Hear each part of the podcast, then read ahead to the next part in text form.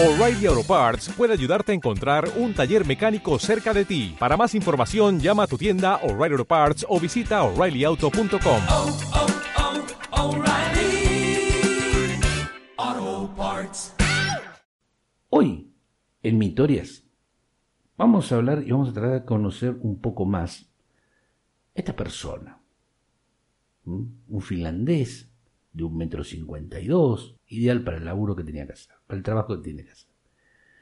Pero bueno, vamos a trasladarnos en el tiempo a otra época y vamos a hablar de Simon Haya. A ver, sepan disculpar el ciudadano finlandés, sepa disculpar si no está escuchando la embajada o el consulado, no creo que no se escuche nadie, pero no importa, sepan disculpar, no puedo manejar otro idioma más que el cordobés y el castellano y hasta ahí llego.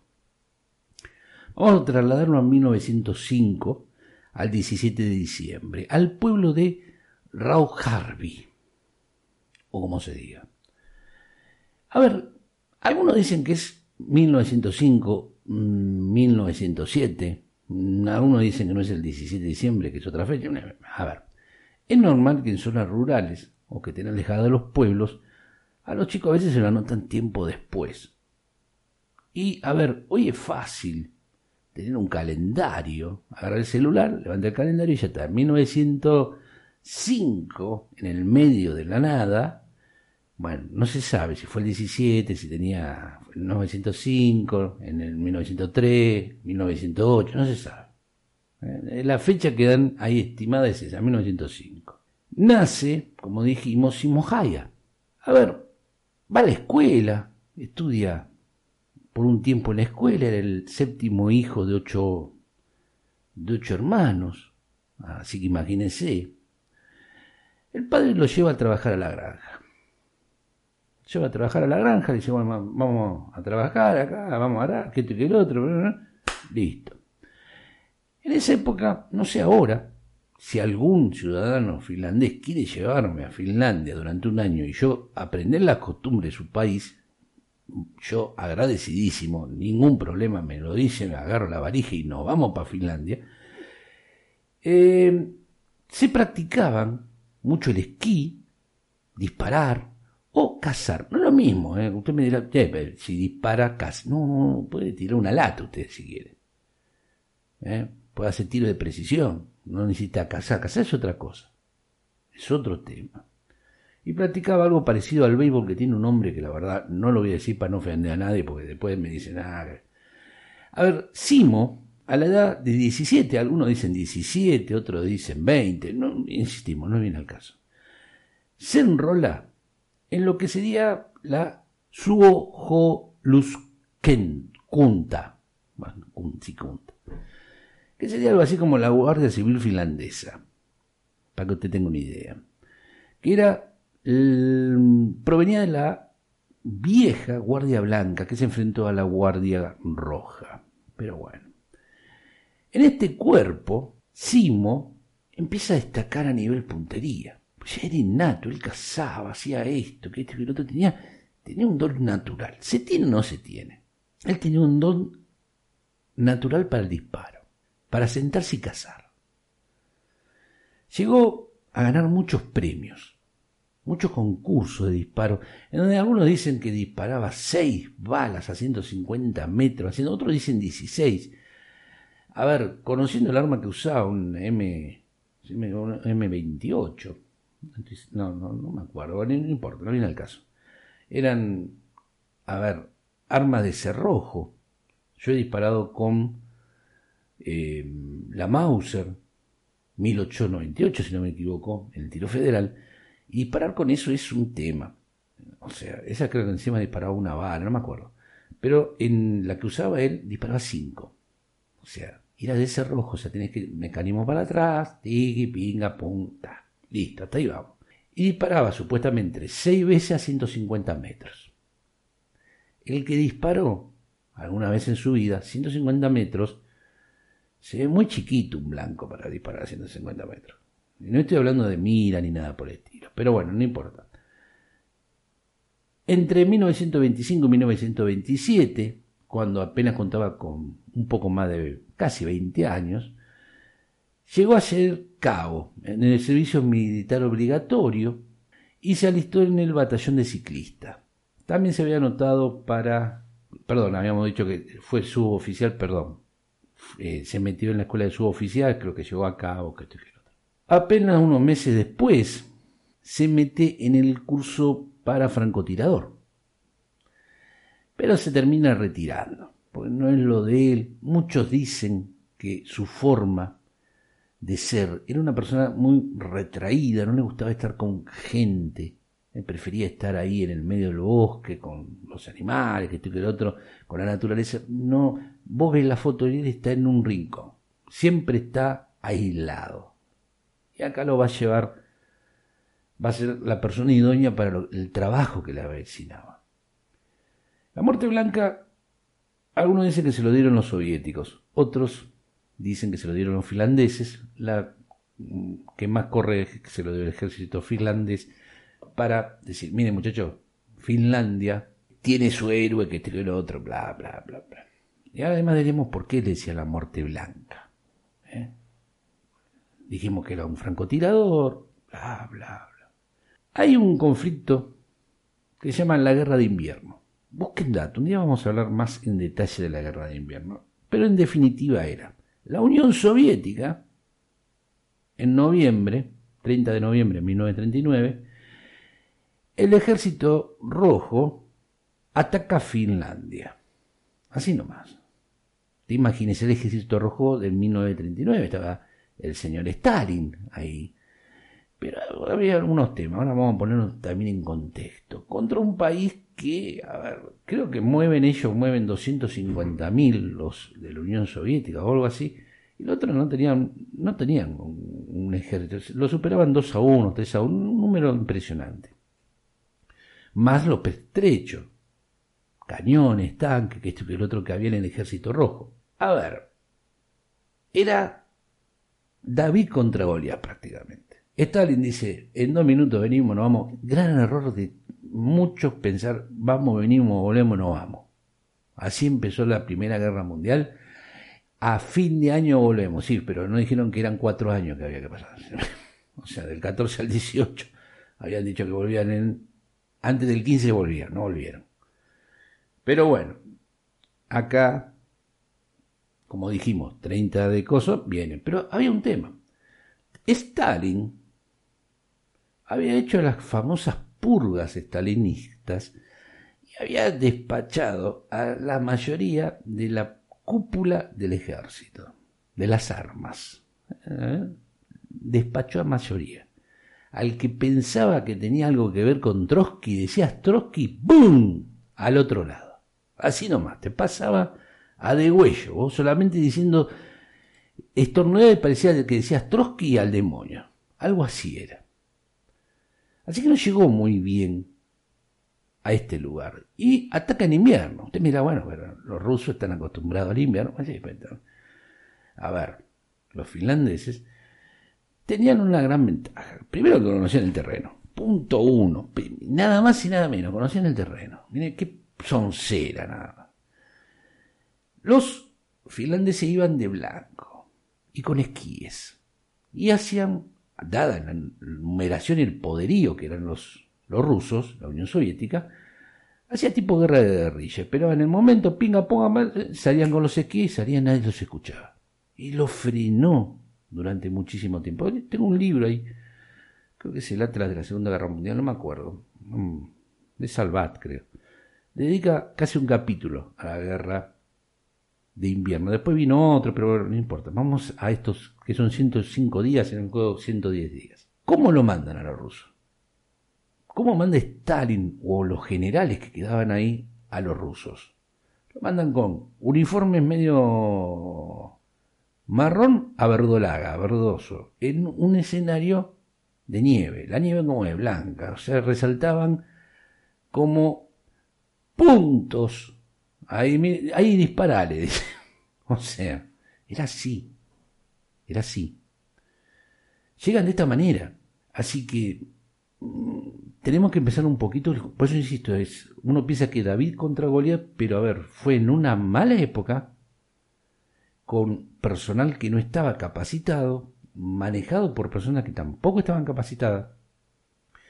Después de haber pasado todo lo que pasó, se dieron cuenta de que había sido un... aunque ganaron, perdieron. Ah, eh, Cuando uno gana, pierde. A ver, usted tiene que pensar, insisto, ¿no? el ejército más poderoso, uno de los ejércitos más poderosos, el ejército rojo, que esto y que el otro, bla, bla, no estaba la mejor, mejor dirigida, pero tenía unos pertrechos de guerra impresionantes. Acá se crea, viene, algunos dicen que, bueno, se crea lo que todos conocen como el cóctel Molotov. A ver, bueno, yo voy a leer algo acá. Ante la falta de armamento adecuado, ¿m? los finlandeses o finenses, no sé cómo se dirá, recurrieron a la imaginación para destruir los tanques enemigos, inventando el artefacto incendiario que sería luego conocido como cóctel Molotov, explica el historiador Jesús Hernández. O sea, trataban de buscar la manera de contrarrestar esto. Duraron 100 días. Los números son abrumadores cuando hablamos. Cuando hablamos de esto, los números son abrumadores a favor del ejército rojo de la Unión Soviética.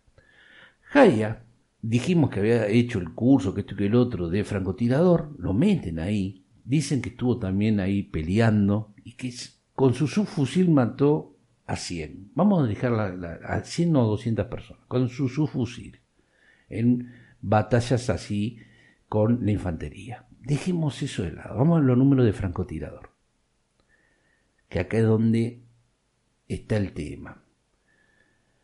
A ver, pongámonos en el invierno de 1939. Un frío entre 20 a 40 grados bajo cero. Nieve por todo lado.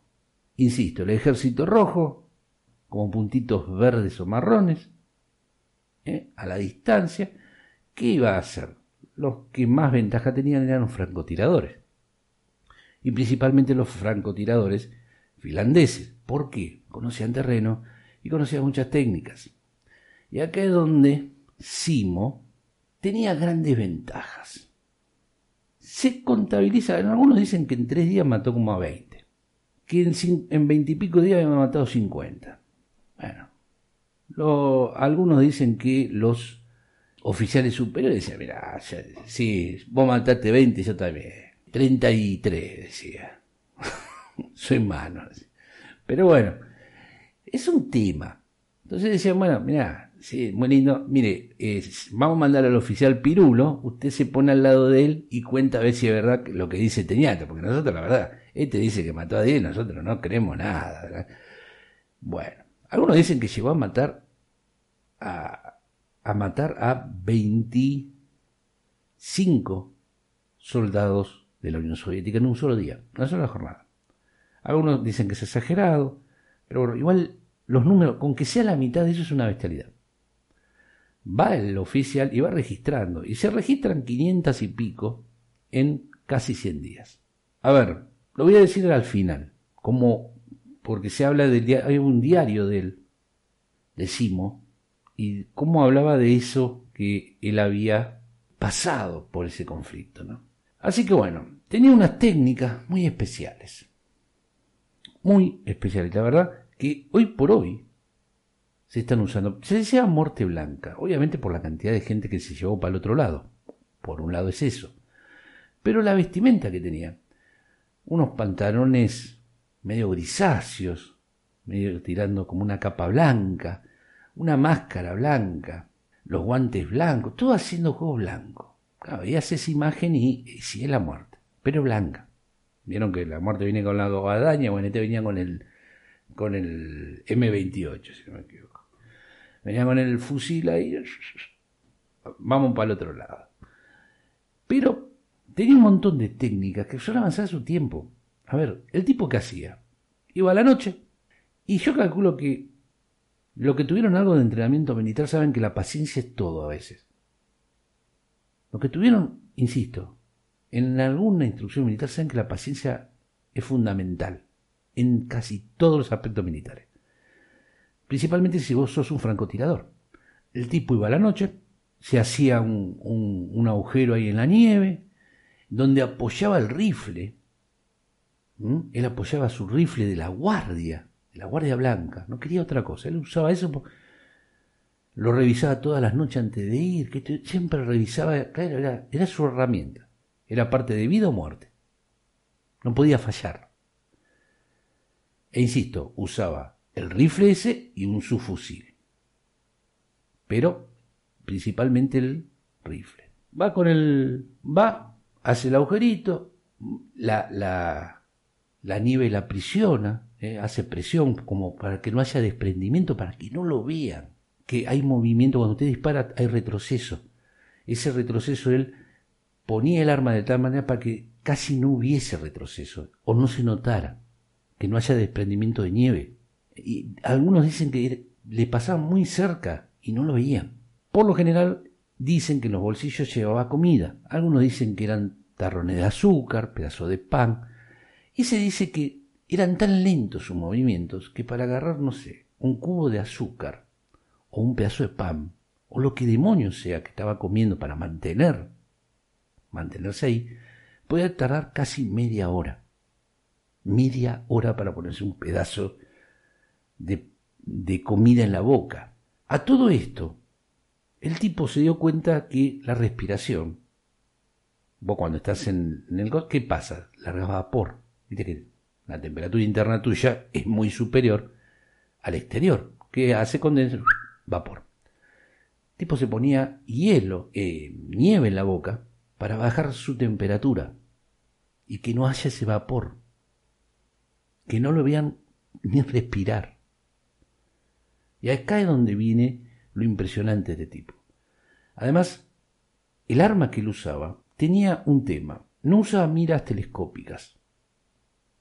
Tenía varias razones, pero dos principales que si uno se pone a, ver lugares con esas temperaturas, van a ver que los autos, aunque tienen cierto dispositivo para que en algunos lugares, otros no, pero en algunos lugares eh, los autos, el hielo que se pone en la parte de- de- del, vidrio de los autos, a veces, no te digo que lo rompe lo de los autos, pero imagínate las miras de esa época, las miras telescópicas de esa época, los cristales y todo eso, podían empañarse por un lado, inutilizando prácticamente la mira, quebrarlo por el frío, estamos hablando de 40 grados bajo cero, o con el brillo del sol mostrar dónde está tu punto. Entonces el tipo que hacía. Y, ahí está la bestialidad del tipo, la paciencia y disparar con un fusil que no tenía mira. Lo hacía, perdón, mira telescópica, lo hacía con la mira que trae de fierro, la, la, la B, la- el punto B ese que tiene, no sé si era un punto B o como demonio era, pero no, una, una mira fija. Calculaba perfectamente las distancias y ahí es donde esta persona piensa, empieza a ser el terror de Stalin. Una sola persona, no él solo nada más, eh, pero psicológicamente, para la Unión Soviética era un tipo que había, se había llevado un montón de personas. Insisto, se llega a decir 505 justificadas. O sea, que pueden decirse que hubo 505, 500. ¿Querés la mitad? Es una barrabasada en 100 días. Un solo individuo. ¿Qué hace Stalin? Muchachos, no están dando, no es- este, la muerte blanca, Simo no está dando de patadas en el coso, no está dejando rojo, pero por otro lado. Eh, por otra razón. ¿Qué hacemos? Dijo. Esta le manda, eh, uno le dice del fondo, manda nuestros francotiradores, le dice. Y esta le dice, manda, manda, y manda un escuadrón para cazarlo. Terminó siendo cazado por Simo. A lo cual dijeron, bueno, mira, vamos a hacerla fácil. Tenemos cañones, tenemos bombas. Tirale todo al sector donde está el Teñalto y alguna le vamos a pegar. Pues ya no, no, mandamos a los franco, mandamos al ejército. Los hizo pure. Mandamos a los francotiradores, nos están matando a los francotiradores. Mándale bomba. Pensaron que lo iban a bajar, no lo bajaron. Pero bueno, e insisto, se contabilizan 505 como base. Algunos dicen 540 y pico, no importa. Mucho de esto pasó en el frente de Colla, así que tengan en cuenta eso. Fueron en distintos lugares, pero en Colla es donde más destaca. E insistimos, se habla de 51 en tres días. son proporciones gigantescas. A ver, pero hay un tema. El 6 de marzo de 1940, un disparo de una bala explosiva da en el rostro. Entra por el labio, supuestamente, y le arranca casi todo el lado izquierdo. Hay imágenes. Si puedo, voy a dejar. Si es que no me hacen problema, que esto que el otro, voy a dejar la imagen después de lo que pasó. Si no, búsquelo. Mm, si no, dejo yo algún link ahí en la descripción de, de Pero le arrancan la cara, se la arrancan. La mitad de la cara se la arrancaron. Son casi 16 operaciones que tuvo, que le hicieron o algo así. No importa la cantidad, es una barrabasada. Le arrancaron todo. Toda la, parte de la dentadura de un lado se la arrancaron. Lo llevan pensando que estaba muerto. Pensaron que le habían arrancado el cráneo prácticamente. Cuando ven así, lo llevan ahí medio a la pila de los cosos, ven que se mueve un poco, no, llévenlo al hospital, lo llevan y lo salvan. Estuvo en coma 13 días. Cuando se levantó ya se había firmado la paz, la firman, creo que era el Tratado de Moscú, bueno, no sé, no, no viene el caso. Se firma, ¿no? Un tratado de paz entre Finlandia y la URSS, y acá viene un tema, ¿no? Las cosas de la vida. La parte donde él estaba, que se cede, es un 11% del territorio un poco más de lo que quería Stalin. Pero justo donde él estaba, su casa, queda del lado de la URSS. Él obviamente se retira para el lado finlandés, le dan casa, que tuviera otro, y ahí donde vive durante mucho tiempo. Pero bueno, ¿no? Frenaron al ejército más poderoso del mundo.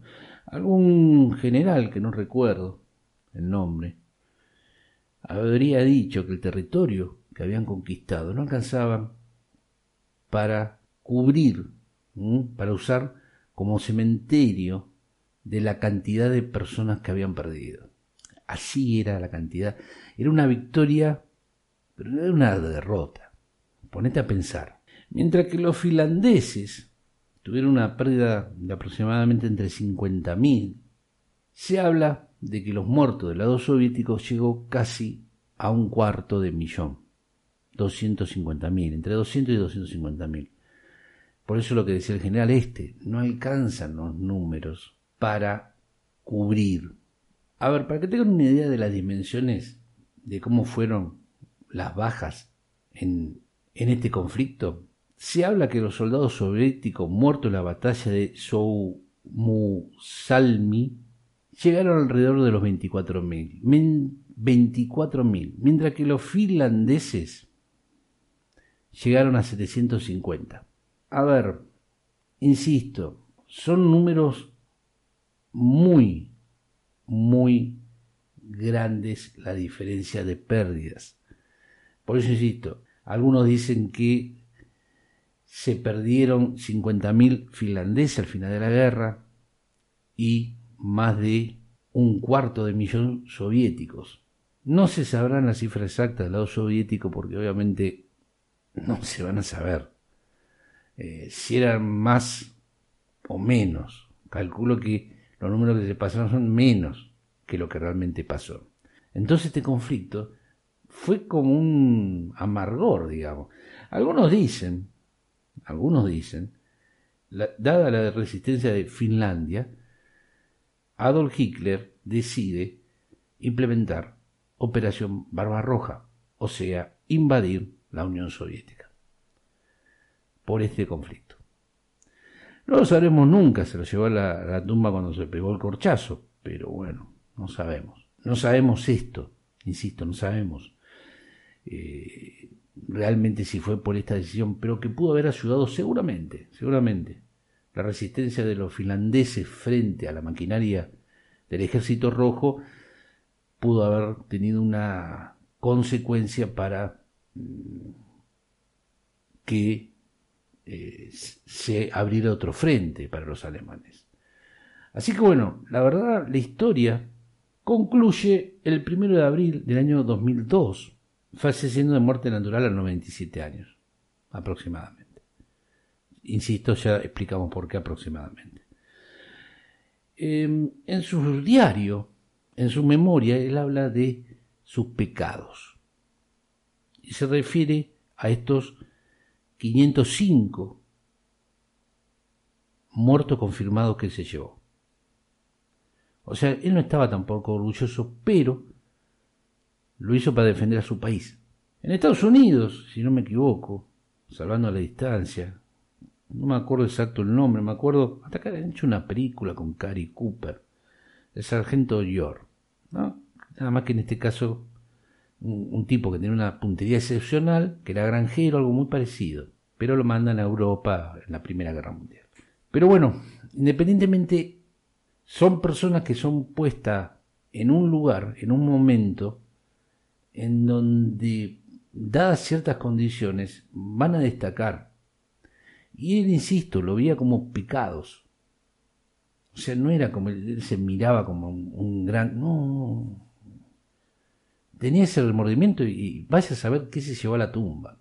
Uno piensa, yo puedo decir 505 muertos, pero hay que llevar eso en la cabeza, sea 500 o sea uno. Y Simo tenía eso, ¿no? Tenía esas cosas que la verdad... A mí me, yo cuando escuché la historia hace varios años, que varios años que escuché la historia esta, eh, siempre me llamó la atención. Insisto, de Finlandia, todo esto, la guerra de invierno, me llamó mucho, después vino el de continuación, que esto que otro, pero bueno, no importa. Siempre me llamó la atención el conflicto. Y esta persona destaca en ese conflicto. Hoy por hoy, y no haciendo bromas, he visto lugares de Finlandia que, tienen abajo en el sótano ciertas eh, características como para si llega a pasar algo. Están preparados siguen estando preparados. Está bien, el vecino que tiene enfrente no es muy. Pero bueno, y más ahora que estamos en. que se habló, hasta se habló de eso, hasta hace poco. Pero bueno, insistimos con esto. Cuando a él se le preguntaba cómo había logrado ser, que esto y que lo otro, porque, insisto, no daba muchas entrevistas. Eh, era un tipo muy reservado antes del accidente, antes de las operaciones, antes de todo lo que había pasado, siempre fue un tipo reservado y tal vez eso lo mantuvo vivo.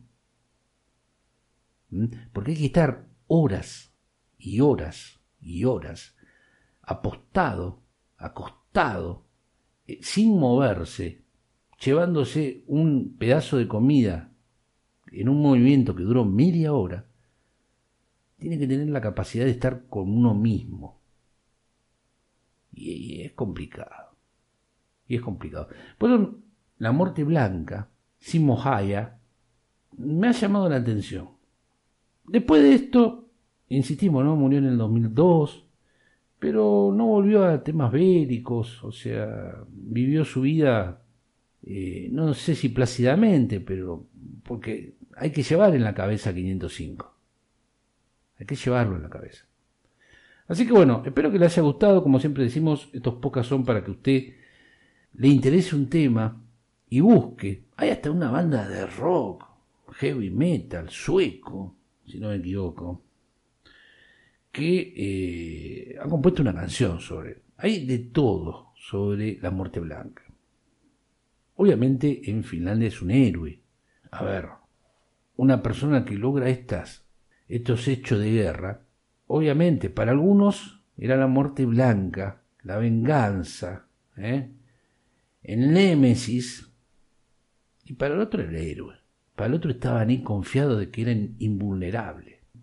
Así que bueno, espero que le haya gustado, espero que le haya entretenido y busque data, busque información de la muerte blanca. Muy, muy interesante la vida en esto, eh, eh, porque además si usted se pone a pensar lo que hizo, en 100 días, lo que hizo en 100 días, y que frenó. No, él solo no lo va. A ver, él solo contra los rusos no, no fue. Pero había muchos, pero el que más destacaba era él, que hacían esta guerra de guerrilla. El más destacado, el más conocido es él. Debe haber cientos de historias así como esta, pero tal vez no tan conocidas. Está en usted conocerlas más. Nos vemos en otro momento. Larga vida y prosperidad y que el destino, querido amigo, no lo alcance.